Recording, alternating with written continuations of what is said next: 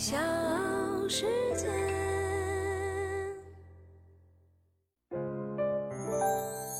大咖故事，故事舅舅，越说越有。各位好，我是唐莹，欢迎你收听大咖故事，同时呢，也欢迎你的订阅。在各大平台，你还可以搜索主播唐莹加关注，来到我们的节目当中和我进行互动。评论区你可以留言点播你想听到的大咖故事。今天呢，大咖故事和各位要聊到的是一个群体，一个团队，就是咱们的中国田径。昨天晚上呢，我和即将上五年级的女儿一起看了男女四乘一百米接力，孩子看的是血脉喷张。中国女队呢创造了历史，拿到了第六名；男队稍微有一点遗憾，凭了历史最好成绩，拿到了第四名。其实不可否认哈，在体育竞技当中呢，不同的人种是有很大差别的。的确，我们黄种人呢比较擅长技巧性的项目，比方说跳水、体操等等。但是呢，不太擅长对爆发性有很高要求的田径类项目，比方说短跑。所以呢，历届奥运会我们看田径，心态还是不错的，都是赢了是运气，出了个天才；输了呢也不可惜，正常情况而已。虽然在过去我们中国也有一批叫得响的田径选手，比方说跳高有朱建华，长跑有王军霞，一百一十米栏呢有刘翔，竞走有刘虹等等。但是我们心里都明白，一来这些天才运动员的出现，并不能够代表我国田径整体水平的提高；那二来，这些项目呢，比起短跑来说，还是田径里的小众项目，短跑才是最吸引眼球、收视率最高的。但是短跑呢，几乎是黑人的天下，肌肉密度高、爆发力强，似乎决定了黑人在短跑项目中的统治地位。牙买加选手似乎永远霸占了领奖台，中国人呢则离奖牌遥不可及。所以那一年，二零零四年雅典奥运会，刘翔在夺冠之后接受采访的时候，会激动得热泪盈眶。他说：“谁说黄种人不能够拿奥运钱吧？我今天一定要证明给大家看。”比赛开始，刘翔的起跑非常的顺，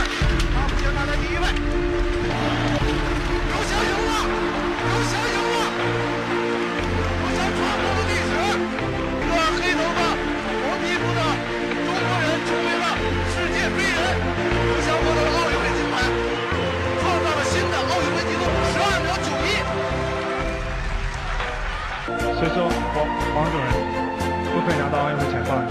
我今天一定要证明给给大家看，我是奥运会冠军。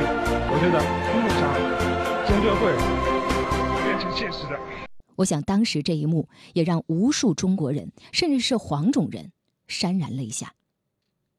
这一届东京奥运会呢，我们中国田径则是打破了这个定律，让人眼前一亮，未来可期。中国男子四乘一百米接力，汤兴强、谢震业、苏炳添、吴志强四位在出场的时候呢，做出了龟派气功的动作，彰显了自信和霸气，最终拿到了第四名。追平了历史最好成绩，而女队呢更是有突破。田径女子四乘一百米接力，中国队的梁晓静、葛曼棋、黄桂芬、韦永丽四个梳着哪吒头的姑娘跑出了四十二秒七一，获得了第六名，创造了中国队历史最好成绩。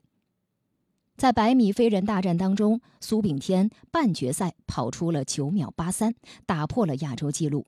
代表亚洲人首次闯入了奥运会百米短跑的决赛。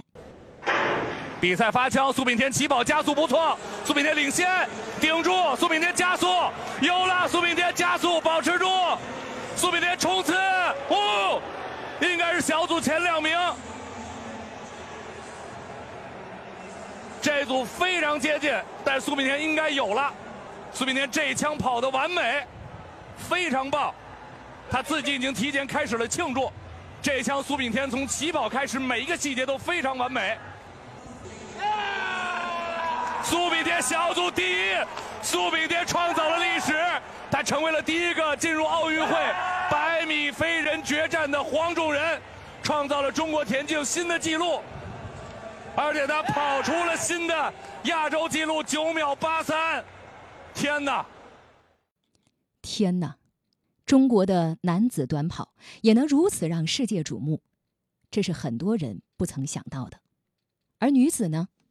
小哪吒葛曼棋成为了中国奥运史上首位闯进女子百米半决赛的运动员。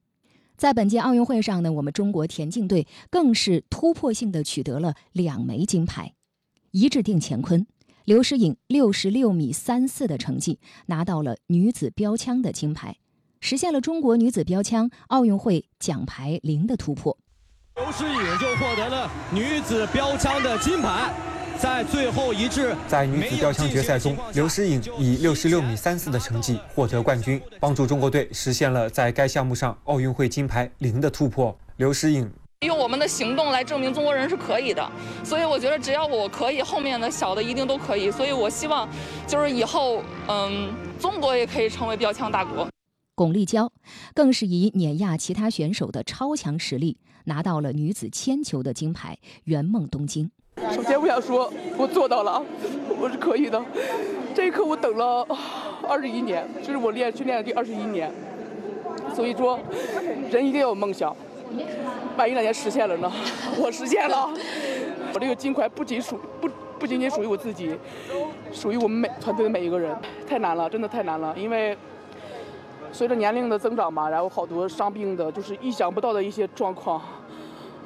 我觉得真的是，尤其是一六年我失利之后吧，我就啊平复了好长时间，才又站起来。就从失败中我又站了起来，我胜利了。所以失败和成功我都经历了，我什么都不怕了。现在，在八月五号上午呢，东京奥运会男子三级跳远的决赛当中，中国选手朱亚明在第五次试跳中以十七米五七的个人历史最好成绩，力克群雄，斩获了银牌。而这一跳，可以说厚积薄发，多项田径历史随之改写。朱亚明成为了中国田坛历史上第一个获得奥运银牌的三级跳远运动员，同时他也成为中国田径历史上第二位在奥运会男子三级跳远项目中夺得奖牌的运动员。其实朱亚明呢，在采访的时候有这样的一段话，他说：“男子三级跳远一直是中国田径的优势项目，可是并不是顶尖的项目。”如今，朱亚明再一次改写了中国男子三级跳远的历史，把铜牌升级成了银牌。让我们记忆犹新的还有女子八百米的王春雨，她在决赛当中跑出了第五名的成绩。半决赛一战，王春雨跑出了一分五十九秒一四的个人历史最好成绩，和苏炳添一样，她呢也创造了历史。这不仅仅是他职业生涯第一次晋级奥运会的决赛，同时呢，也是我们中国运动员历史上首次晋级奥运会女子800米项目的决赛。王春雨的个人突破，更是中国中长跑自1984年首次派出代表团出征奥运以来的最大突破。王春雨有一句话，他说：“进入到决赛，哪怕我走下来，我也是奥运会第八。”很多人觉得我不可能，我没有希望。我想证明我是可以的，中国中长跑是可以的。晋级决赛之后，王春雨抑制不住的兴奋，这番豪言壮志也为他在决赛上的表现埋下了伏笔。大咖故事，故事舅舅，越说越有。其实突破呢，对运动员来说是最难的词语。也是形容本届奥运会中国田径最贴切的词语。这一系列的突破呢，让我们应接不暇，更让人欣喜于中国田径的成长。长久以来，中国田径在奥运赛场上竞争力十分有限，甚至呢有些薄弱。就像三级跳远亚军获得者朱亚明说的那样，一些项目我们有优势，但是顶尖运动员寥寥无几。可是本届东京奥运会。我们中国田径的确让我们眼前一亮，男子和女子四乘一百米接力双双进入决赛，这个创造历史的画面含金量极高。我想我们都不会忘记女子接力四个梳了哪吒头的姑娘，完赛之后开心的相拥庆祝。男子接力四个拼尽全力的小伙子跑出了中国速度，甚至是亚洲速度。女铅的金牌巩立姣那句“这枚金牌我等了二十一年”，王春雨进了决赛说到的那句“就算走，我也是奥运会第八名”。没有人会永远停滞不前，总会有人后来居上，实现突破。而中国田径正是一个正在努力追赶并且不断加速的时代。在这个当中，有越来越多的中国田径运动员的名字被写进奥运会的历史。这不是一个天才的乍现，展现出的是整体实力的大飞跃。我们需要某个项目的一两个天才。但是，也更愿意看到这样千帆竞发、百花齐放的场景。中国田径创造历史的步伐从未停止，所以往前迈出的每一步都是突破。